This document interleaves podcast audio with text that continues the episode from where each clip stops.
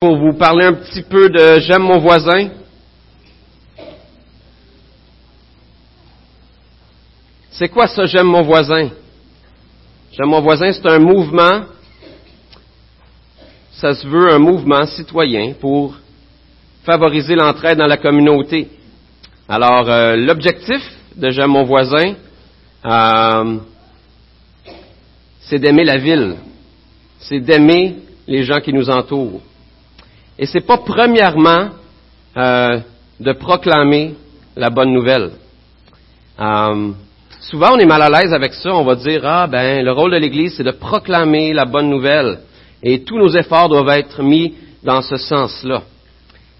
Et ce que j'aimerais vous dire par rapport à ça, c'est que lorsqu'on est disciple de Christ, on apprend et on grandit dans notre amour pour Dieu, dans notre amour pour la famille de Dieu, mais aussi dans notre amour pour la ville, dans notre amour pour ceux qui nous entourent, qui sont sans Dieu. Et cet amour-là ne se manifeste pas simplement par la proclamation, mais également par un entraide euh, dans toutes les sphères de leur, de leur vie. Et euh, donc l'objectif de J'aime mon voisin, c'est d'aimer les gens. Et à travers le fait, et parce qu'on aime les gens, eh bien, on a aussi cette occasion-là de leur présenter Jésus, de leur parler de celui qui nous a tellement aimés et qui nous a tellement donné que nous, on veut donner gratuitement aux autres. Et je peux vous dire qu'en quatre ans d'expérience, à travers mon voisin depuis, ça va être notre quatrième année, euh, je peux compter sur les doigts d'une main les occasions où euh, j'ai pas eu une conversation spirituelle avec les gens parce qu'on est là dans leur maison à les aider dans différents travaux qu'ils ont besoin. Et, euh, c'est une belle manière de rentrer en relation avec les gens, de leur donner gratuitement et, et de rayonner par notre présence dans leur maison, dans leur chez-soi. Et euh, je vous prie de, de, garder la semaine en prière, garder les efforts qui vont être mis dans la communauté à Belleuil. On a vu les fruits de ça commencer à, grandir dans les dernières années. On a vu combien euh, euh, Dieu bénit à travers, à travers une, une famille qu'on a aidée l'été dernier. eh bien, on a commencé à être en relation un peu plus avec eux. Ils ont donné leur vie au Seigneur à l'automne et ils se joignent à nous maintenant. Et on voit comment Dieu euh, utilise ces moyens-là de rayonnement pour sa gloire. Et on veut euh, continuer à l'implorer à prier, pour, à, le supplier pour sa grâce dans la région. Alors je vous invite à faire ça cette semaine. Priez pour ceux qui vont euh, s'impliquer, qui vont aimer la ville de Belleuil et, et soutenez-les dans la prière parce que euh, on veut être attentif, disponible pour pouvoir aussi avoir une conversation spirituelle avec les gens pour les aimer jusque-là. Mais c'est pas pour ça que je suis là ce matin, entre autres. Euh, c'est là je suis ici pour vous apporter la parole par rapport à notre série sur Daniel. On continue notre série sur Daniel. On est rendu à Daniel chapitre 2. Euh, vous pouvez tourner dans, dans vos Bibles à Daniel chapitre 2. C'est un long chapitre. On va pas le lire en entier. Je vais en choisir quelques sections euh, qui résument euh, l'ensemble du chapitre. Mais euh, l'ensemble du livre de Daniel, euh, on suit euh, principalement le parcours d'un jeune homme qui s'appelle Daniel et qui est un juif en exil à Babylone. Et donc c'est un peu son parcours qu'on va suivre à travers toute la série sur Daniel. Les vacances, pour plusieurs, s'en viennent, n'est-ce pas? Les vacances, ça rime avec quoi? Repos. Hein, on se repose de quoi dans nos vacances? Ouais, du travail, hein? On s'éloigne des habitudes du quotidien pour vivre un temps de repos.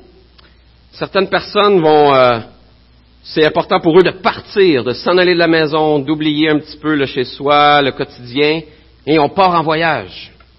Euh, pour d'autres, c'est faire des activités relaxantes ou en tout cas différentes autour de la maison euh, pour euh, juste changer le quotidien, prendre notre temps pour autre chose.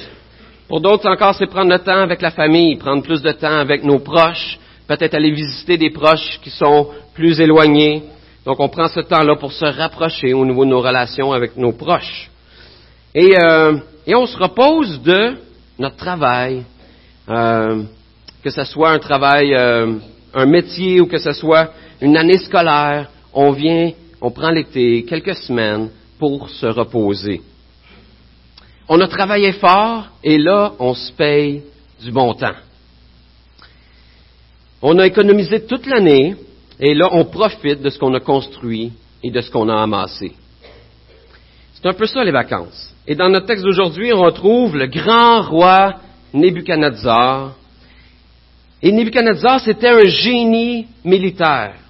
En 25 ans, premièrement comme général de l'armée de son père et ensuite comme roi, il avait conquis le monde connu de l'époque et détruit l'empire assyrien qui avait pris 300 ans à être bâti. L'empire assyrien avait pris 300 ans à se bâtir, lui, il a détruit ça en 25 ans.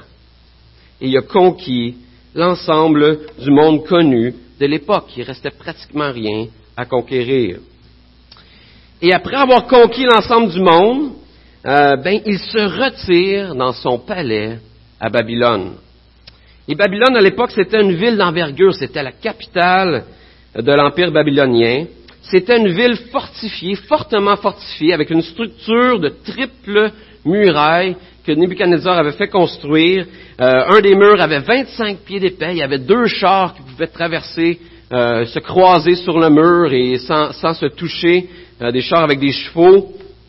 il y avait une grande entrée centrale avec une, allée centrale qui traversait les murs pour entrer dans la ville et elle faisait 75 pieds de large. Elle traversait des portes magnifiques entre autres une porte qui s'appelle la porte Ishar ou Itchar, euh, qui existe encore aujourd'hui, euh, qu'on peut, si vous tapez ça sur Internet, vous allez voir la splendeur de cette porte-là, mais une belle porte toute en bleu, avec des animaux euh, plaqués dessus en or.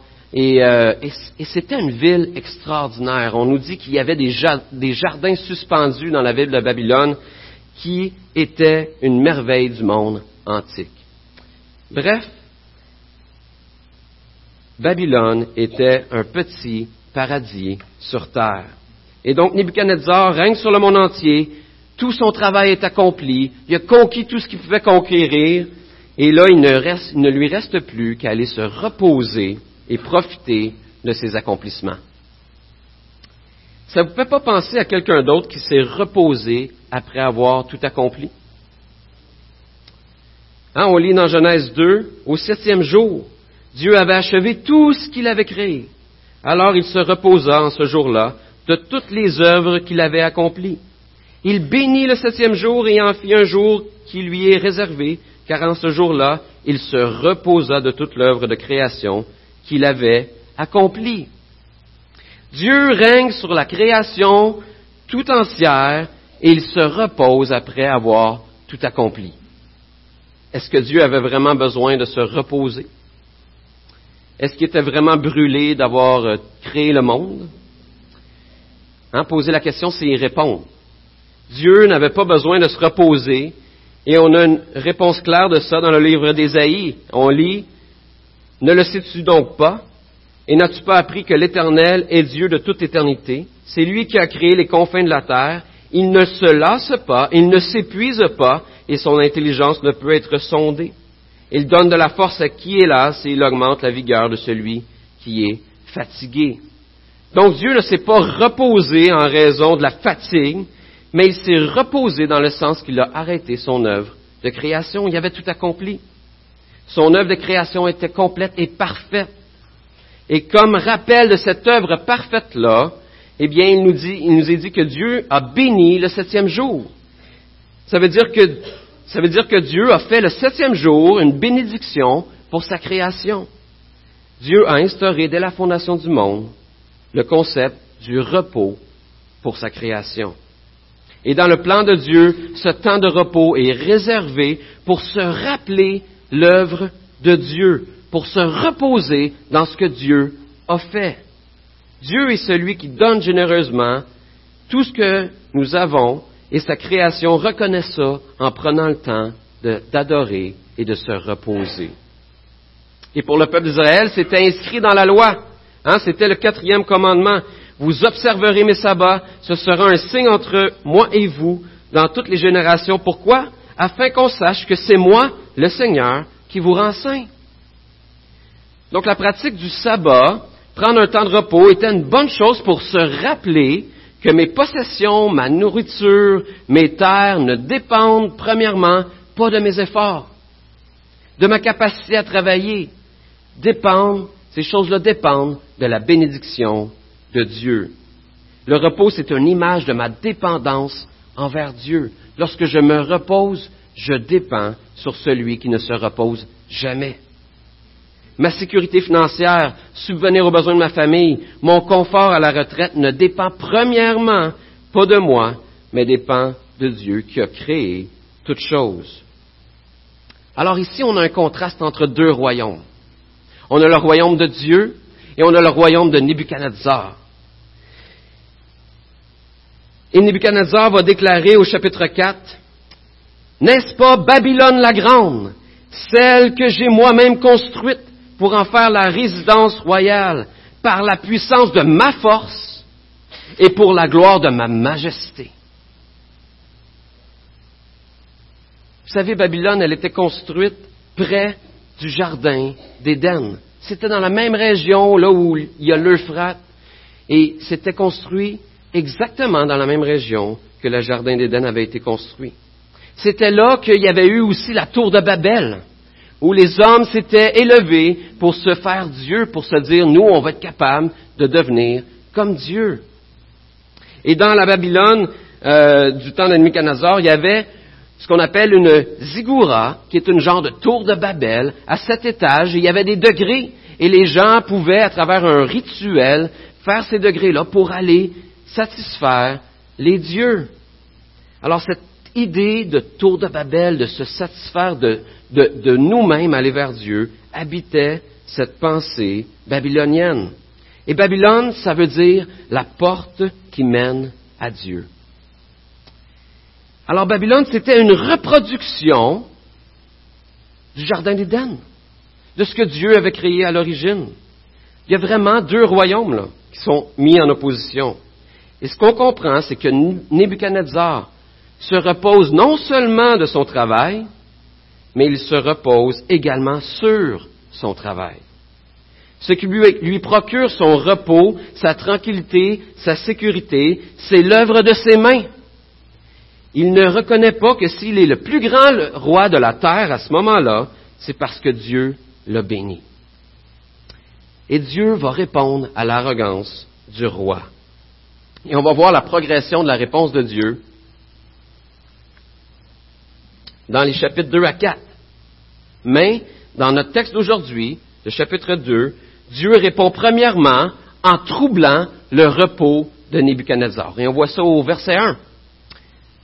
La deuxième année de son règne, Nebuchadnezzar eut des rêves.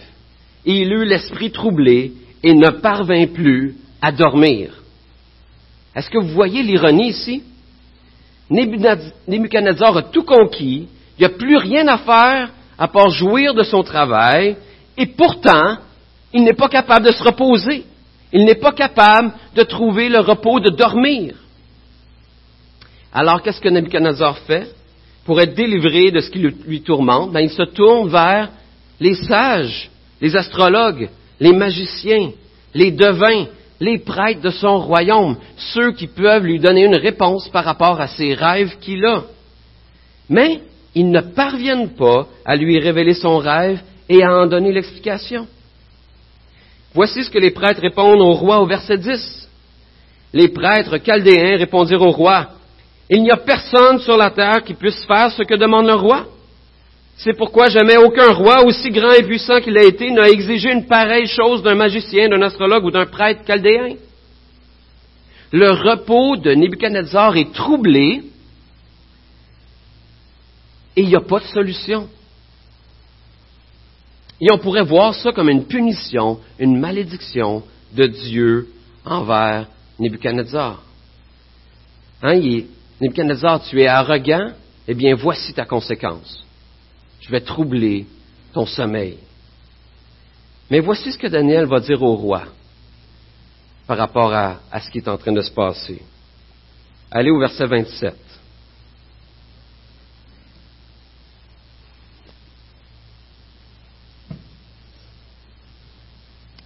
Daniel fit cette réponse devant le roi. Ce que le roi demande est un secret que les sages, les astrologues, les magiciens et les devins ne sont pas capables de lui révéler. Cependant, il y a dans le ciel un Dieu qui dévoile les secrets et qui a fait connaître au roi Nebuchadnezzar ce qui arrivera dans l'avenir. Voici ton rêve et les visions que tu as eues sur ton lit. Sur ton lit, roi, tu as eu des pensées concernant ce qui arrivera par la suite, et celui qui dévoile les secrets t'a fait connaître ce qui arrivera.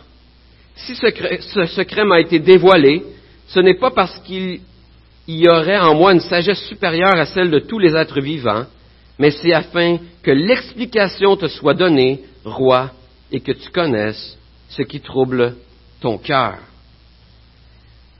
Dieu ne vient pas troubler le sommeil du roi simplement pour le punir. Il vient vers le roi parce qu'il veut se révéler à lui. Il veut lui révéler son plan pour le futur. Donc c'est une grâce que Dieu fait au roi en venant troubler son repos. Est-ce que parfois, dans votre vie, il y a certaines choses qui viennent troubler votre repos?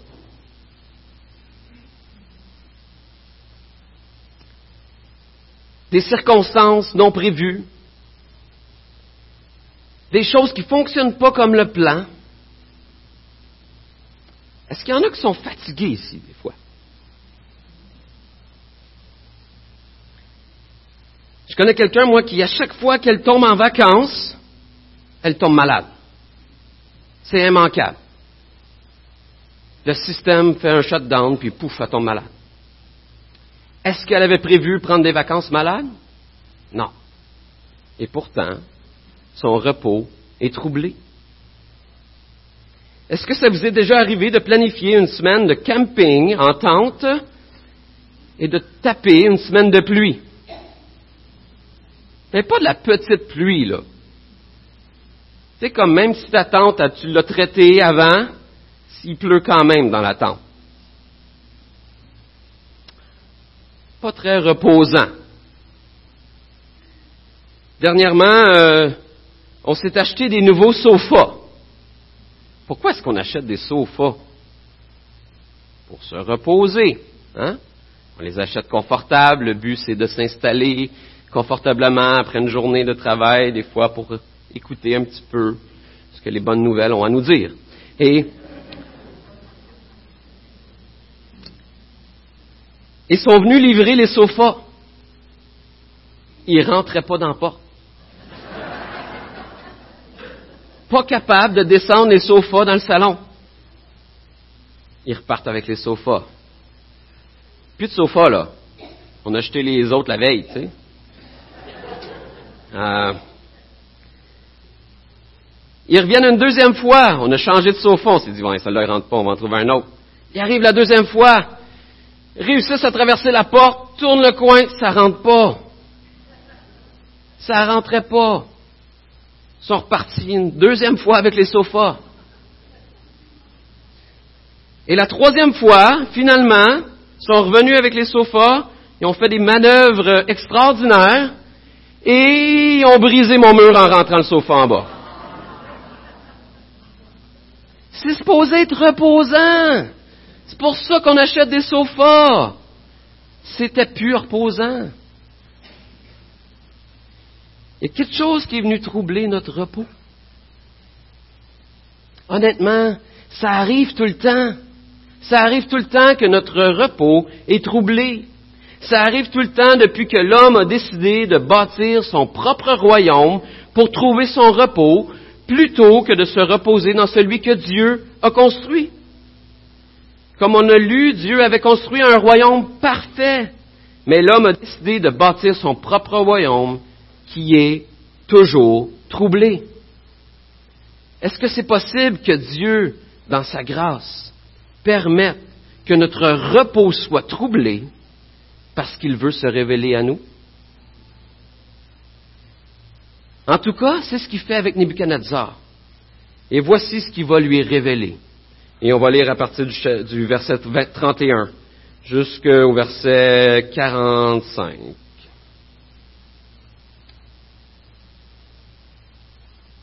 Daniel lui dit, Roi, tu regardais et tu as vu une grande statue.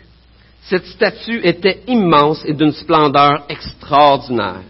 Elle était debout devant toi et son aspect était terrifiant.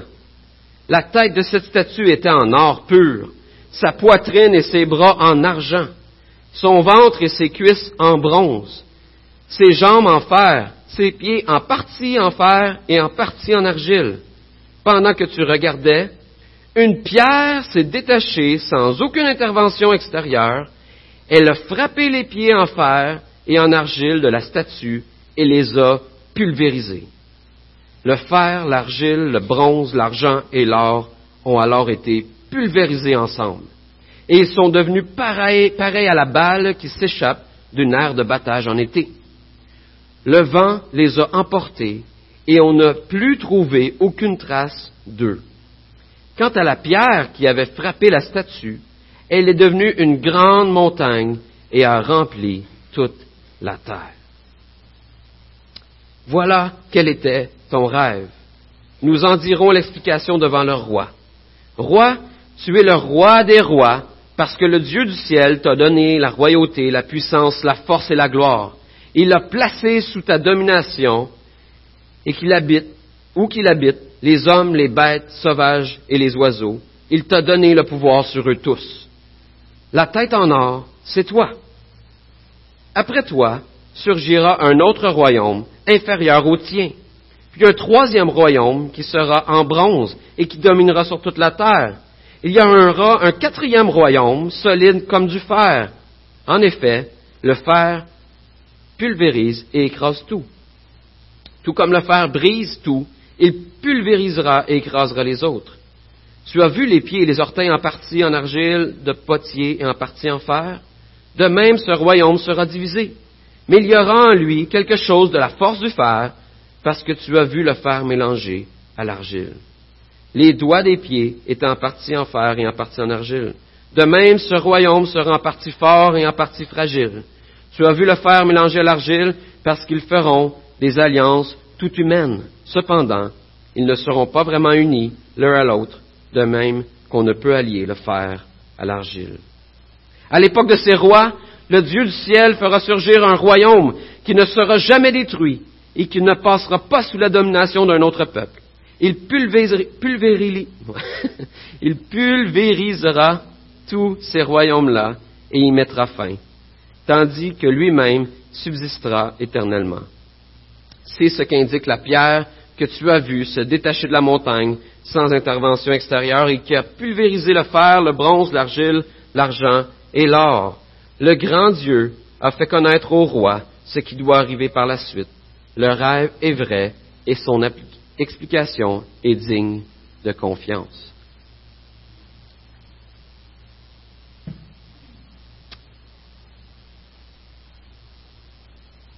Et quand on met l'explication que Daniel donne de ce rêve-là, en parallèle avec la vision de Daniel que Daniel a eue et qu'on voit dans Daniel 7, et quand on comprend l'histoire, jusque quand on regarde l'histoire qui a suivi euh, l'histoire de, de Nebuchadnezzar et du, du royaume de Babylone, eh bien, on comprend que la tête d'or représente l'empire de Babylone. La poitrine et les bras d'argent représentent l'empire des Mèdes et des Perses qui est venu après et qui a conquis, encore une fois, l'ensemble du monde connu. Ensuite est venu euh, l'empire grec, donc le ventre et les cuisses des reins, qui eux aussi ont dominé le monde. Ensuite est venu les jambes de fer, les pieds de fer en argile, qui représentent l'empire romain. Et finalement, la pierre qui s'est détachée de la montagne, qui représente le royaume de Dieu, qui représente le Fils de l'homme, le Fils de Dieu. Alors Dieu révèle à Nebuchadnezzar, par l'entremise de Daniel, que ce royaume est éphémère. Il domine pour l'instant l'ensemble de l'humanité, mais ce n'est que pour un temps.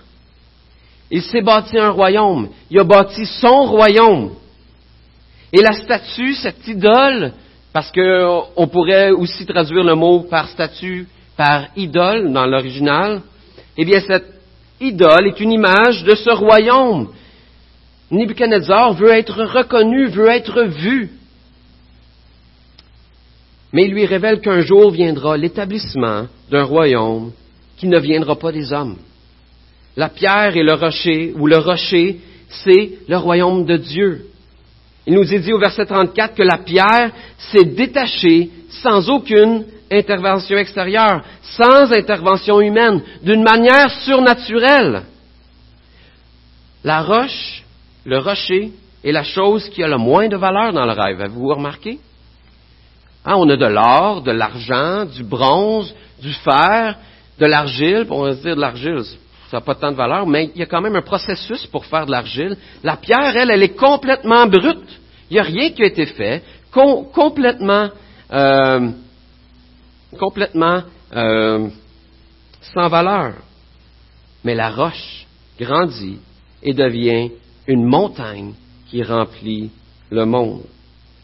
Autrement dit, Dieu révèle à Nebuchadnezzar que le royaume de Dieu, même s'il ne paraît pas encore, est beaucoup plus grand que son royaume et que c'est un royaume qui sera éternel.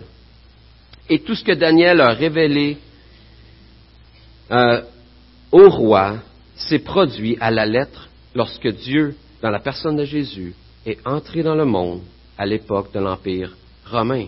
Jésus est cette pierre qui est venue dans le monde en toute humilité, sans valeur apparente, comme un serviteur souffrant. Mais par son travail parfait, il est venu établir un royaume éternel, un royaume grandissant. Et l'établissement du royaume de Dieu, on voit qu'il est graduel. Hein, on le voit au verset 35. quand, quant à la pierre qui avait frappé la statue, elle est devenue une grande montagne et a rempli toute la terre. Ça s'est fait graduellement. La réalité du royaume de Dieu, c'est qu'il a déjà été établi, mais qu'il est grandissant. Il n'est pas encore pleinement visible ou pleinement arrivé à, son terme. Et pour nous aider à comprendre, Jésus va nous donner une image. Et cette image-là, on la retrouve en Matthieu. Et je vais vous la, on va la mettre à l'écran. Je vais vous lire ce que Jésus nous dit par rapport à une image du royaume des cieux. Le royaume des cieux ressemble à un homme qui avait semé une bonne semence dans son champ. Mais pendant que les gens dormaient, son ennemi vint, sema la mauvaise herbe parmi le blé et s'en alla. Lorsque le blé eut poussé et donné du fruit, la mauvaise herbe apparut aussi. Les serviteurs du maître de la maison vinrent lui dire, Seigneur, n'as-tu pas semé une bonne semence dans ton champ? Comment se fait-il donc qu'il y ait de la mauvaise herbe? Il leur répondit, C'est un ennemi qui a fait cela. Les serviteurs lui dirent, Veux-tu que nous allions l'arracher? Non, dit-il, de peur qu'en arrachant la mauvaise herbe, vous ne déraciniez en même temps le blé. Laissez l'un et l'autre pousser ensemble jusqu'à la moisson, et au moment de la moisson, je dirai au moissonneur, arrachez d'abord la mauvaise herbe et liez-la en germe pour la brûler, mais amassez le blé dans mon grenier. Et Jésus va donner l'explication de cette histoire, de cette parabole, de cette image-là à ses disciples un peu plus loin, au verset 37. Il va dire, celui qui sème la bonne semence, c'est le Fils de l'homme. C'est lui qui est venu bâtir un nouveau royaume. Le champ, c'est le monde. La bonne semence, ce sont les enfants du royaume. La mauvaise herbe, ce sont les enfants du mal. L'ennemi qui l'a semé, c'est le diable. La moisson, c'est la fin du monde. Les moissonneurs, ce sont les anges. Tout comme on arrache la mauvaise herbe et on la jette au feu, on fera de même à la fin du monde. Le Fils de l'homme enverra ses anges. Il arrachera de son royaume tous les pièges et ceux qui commettent le mal, et il les jettera dans la fournaise de feu, où il y aura des pleurs et des grincements de dents. Alors les justes resplendiront comme le soleil dans le royaume de leur Père. Présentement, tout comme Daniel, qui est en exil dans le royaume des, des Babyloniens, dans le royaume de Babylone, les enfants du royaume, présentement, vivent au milieu d'un autre royaume. Jésus est venu premièrement dans le monde avec faiblesse, comme un serviteur. Il n'a pas éliminé tout le mal d'un coup. Il est venu semer un nouveau royaume. Mais son royaume grandit. Jusqu'au jour où Jésus reviendra pour la moisson et établir pleinement son royaume de manière visible, pleine et entière, et où le mal n'existera plus. Et Dieu appelle le roi pour l'inviter à trouver son repos, non pas dans son royaume, mais dans le royaume de Dieu. Il lui révèle que le réel repos ne se trouve pas dans ses accomplissements, dans son royaume à lui, mais dans la foi et la reconnaissance qu'il y a un roi encore plus grand que lui, qui est Dieu. Il peut vivre pour ce royaume et se reposer sur les accomplissements de celui qui est parfait. Et la bonne question à se poser ce matin, c'est est-ce qu'on est si différent du roi Nebuchadnezzar? Hein, des fois, on lit Daniel et on se dit Ah, moi, je suis comme Daniel. Ben, peut-être que ce matin, on est plus comme Nebuchadnezzar. Est-ce qu'on cherche à bâtir notre propre royaume pour trouver le repos ou est-ce qu'on se repose vraiment sur l'œuvre de Dieu?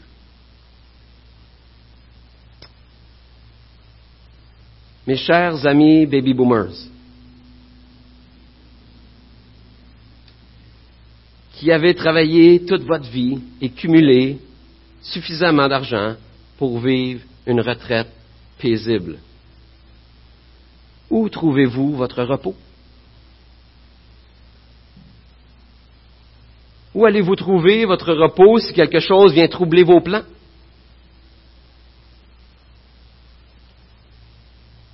Mes chers amis de la génération X, Y, Z, milléniaux, qui jugent les baby boomers et qui disent non, non, moi je vais profiter du moment présent, je ne vais pas attendre ma retraite, je vais profiter au maximum de la vie maintenant. Où trouvez-vous votre repos quand ça tourne pas rond dans votre royaume?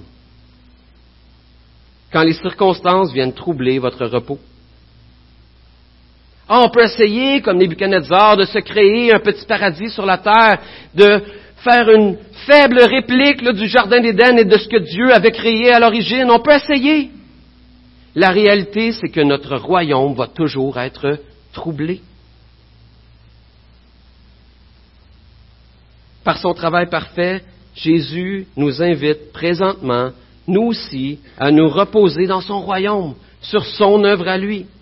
Dieu nous, offre le repos d'une vie lourde, pénible, stressante. Un repos qui ne dépend pas des circonstances, des imprévus, de la fatigue, des vacances sous la pluie, des sofas qui rentrent pas, Jésus nous dit, Venez à moi, vous tous qui êtes fatigués et courbés sous un fardeau, et je vous donnerai du repos. Acceptez mes exigences et laissez-vous instruire par moi, car je suis doux et humble de cœur, et vous trouverez le repos pour votre âme. En effet, mes exigences sont bonnes et mon fardeau léger. Il est celui par qui le repos de Dieu est accessible. Non seulement du repos, mais également un héritage doux, léger et agréable. En Colossiens 1, on lit, et vous exprimerez votre reconnaissance au Père qui nous a rendus capables de prendre part à l'héritage. Il nous a délivrés de la puissance des ténèbres et nous a transportés dans le royaume de son Fils bien-aimé. Jésus est celui qui nous offre le repos et l'héritage du royaume de Dieu. Et si nous avons mis notre confiance en Jésus, eh bien, on a part à ce repos ce matin. On peut, en toutes circonstances, mettre notre confiance en lui. On peut, en toutes circonstances, trouver notre repos en lui. Et ce matin, j'aimerais terminer en, en vous partageant deux façons de rechercher le repos dans le royaume de Dieu.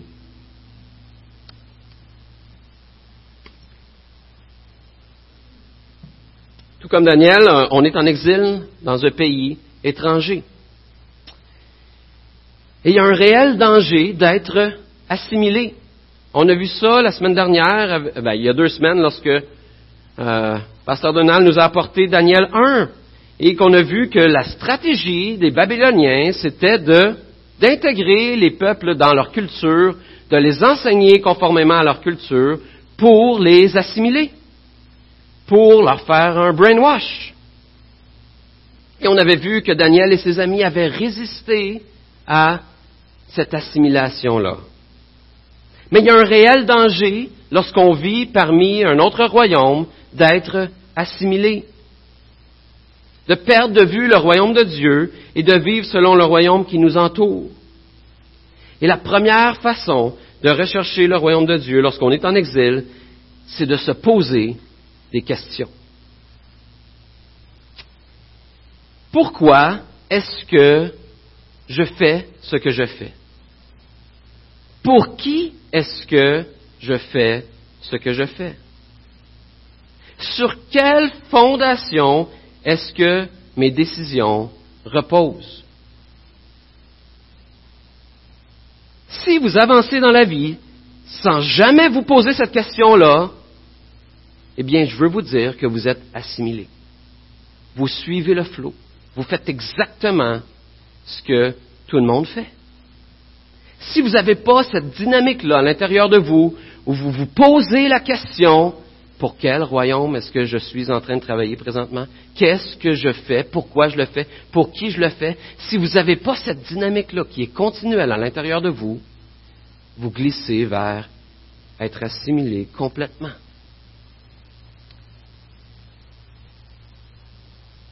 Et si on fait ça, bien on vit pour notre propre royaume et les conséquences, c'est que notre repos est continuellement troublé. On devient anxieux, inquiet. On a peur de perdre des choses. Vous savez, on vit dans une culture sécularisée. Qu'est-ce que ça veut dire, ça? Ça veut dire que c'est une culture qui n'inclut pas Dieu dans l'équation de sa vision du monde. Dieu n'est pas là dans la vision du monde ou la compréhension du monde qui nous entoure. Et vous savez, ce genre de société-là nous donne aucune certitude. Est-ce que c'est bien? Est-ce que c'est mal? Euh, c'est pas clair. Il n'y en a pas de certitude. Parce que ça repose sur rien. Si Dieu n'est pas dans l'équation, il n'y a pas de réelle certitude. Et en fait, si, vous parlez à quelqu'un qui est dans cette culture-là, qui la comprend bien, eh bien, il va dire que c'est même une valeur de ce royaume-là, c'est qu'il n'y a pas de certitude. C'est une bonne chose de vivre dans un monde sans certitude. Parce que ce que ça donne lorsqu'il n'y a pas de certitude, c'est énormément de flexibilité. Je peux faire ce que je veux. C'est énormément de flexibilité. Une ouverture également à, l'autre. Ben, je vais l'écouter, peut-être qu'il a raison, je ne sais pas, c'est peut-être bon, il n'y a pas de balise, il n'y a pas de ligne. Beaucoup de flexibilité. À l'inverse de ça, il y a le royaume religieux qui nous donne énormément de certitude, mais très peu de flexibilité. La loi, c'est la loi. Dieu dit ça, je fais ça. Dieu dit pas ça, je fais pas ça. Énormément de certitude, très peu de flexibilité.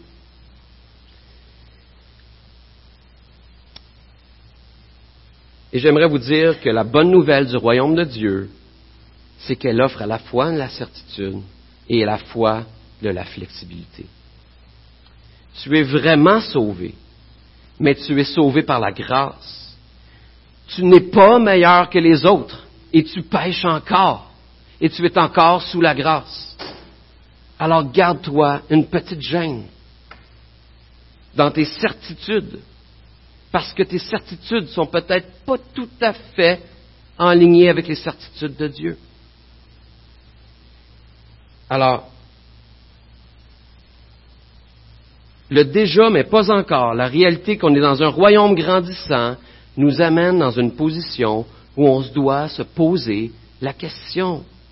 Pourquoi est-ce qu'on fait ça? Les choses ne sont pas noires ou blanches, très souvent sont grises. Et on doit se poser la question. Pourquoi je fais ça? Pour qui je fais ça? Et on doit avoir cette dynamique-là si on veut vivre dans un monde sécularisé et en même temps être pertinent pour ceux qui nous entourent. On construit tous un royaume, mais ça ne suffit pas de regarder quelles sont les règles à respecter. Il faut se questionner sur les fondements qui motivent nos décisions. Posons-nous des questions. Ça, c'est la première chose qu'on peut faire pour rechercher le royaume de Dieu. La deuxième façon, on la voit dans la réaction de Daniel. Lorsque les prêtres ne peuvent pas révéler le rêve et son interprétation au roi, Nebuchadnezzar ordonne de mettre à mort tous les sages du royaume, incluant Daniel et ses amis. Et voici comment Daniel réagit. On voit ça au verset 14. Vous pouvez tourner au verset 14.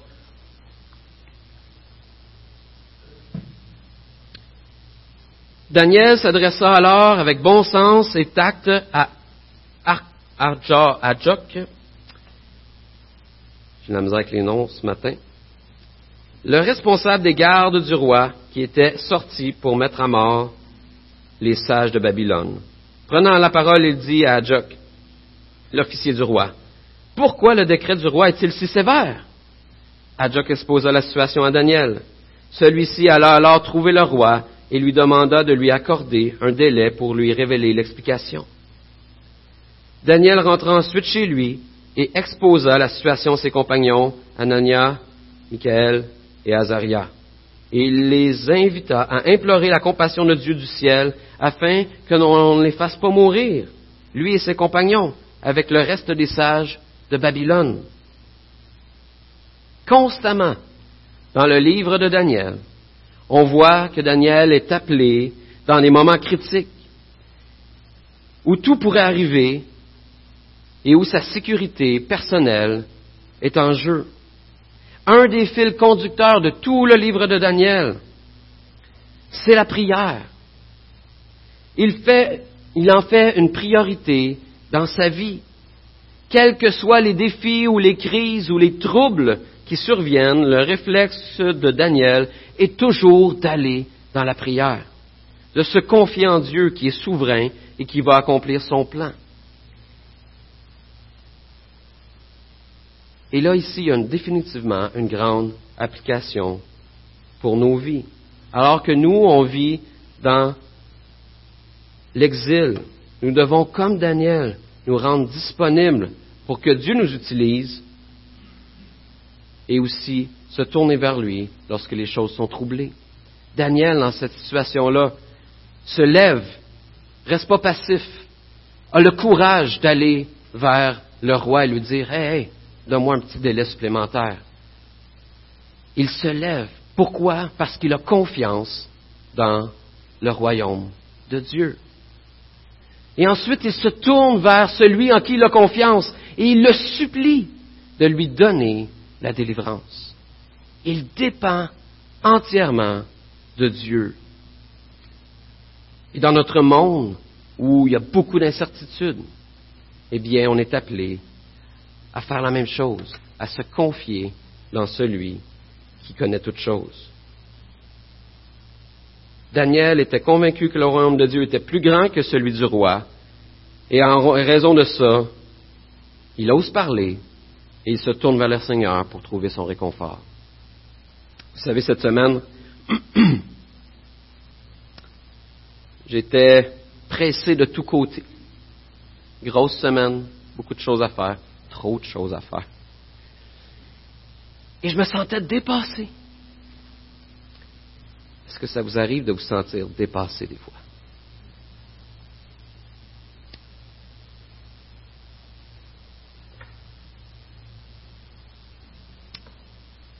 Et un ami m'a fait du bien en me partageant ce que Dieu lui avait dit dans les mêmes circonstances. Il lui a dit, c'est normal que tu te sentes dépassé. Lorsqu'on vit une vie en mission, lorsqu'on vit dans un monde comme le nôtre, c'est normal de se sentir dépassé. Mais ce qui fait du bien, c'est de se rappeler celui qui n'est jamais dépassé, de se confier dans celui qui, lui, n'est jamais dépassé.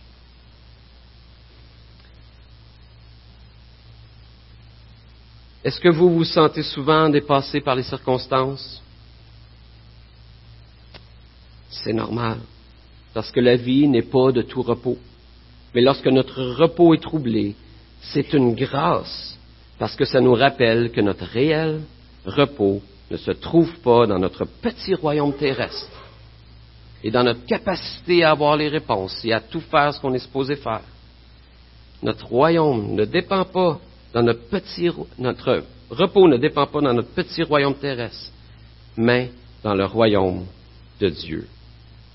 Mes amis, pendant cet été, pendant vos vacances, recherchons le repos qu'on trouve dans le royaume de Dieu. Appliquons-nous à se poser les bonnes questions. Appliquons-nous à oser parler dans les moments importants. Appliquons-nous à dépendre dans la prière envers Dieu. Je vais terminer en priant.